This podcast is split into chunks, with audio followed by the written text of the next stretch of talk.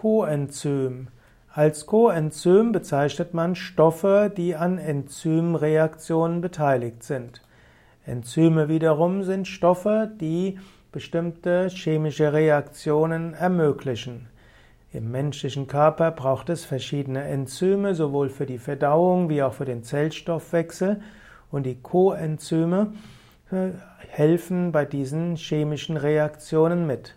Es gibt zum Beispiel das sogenannte Coenzym A, welches bei verschiedenen, hm, bei verschiedenen Prozessen im Körper wichtig sind. Und es gibt zum Beispiel auch das Coenzym Q12, welches auch äh, manchmal in Nahrungsergänzungsmitteln enthalten ist.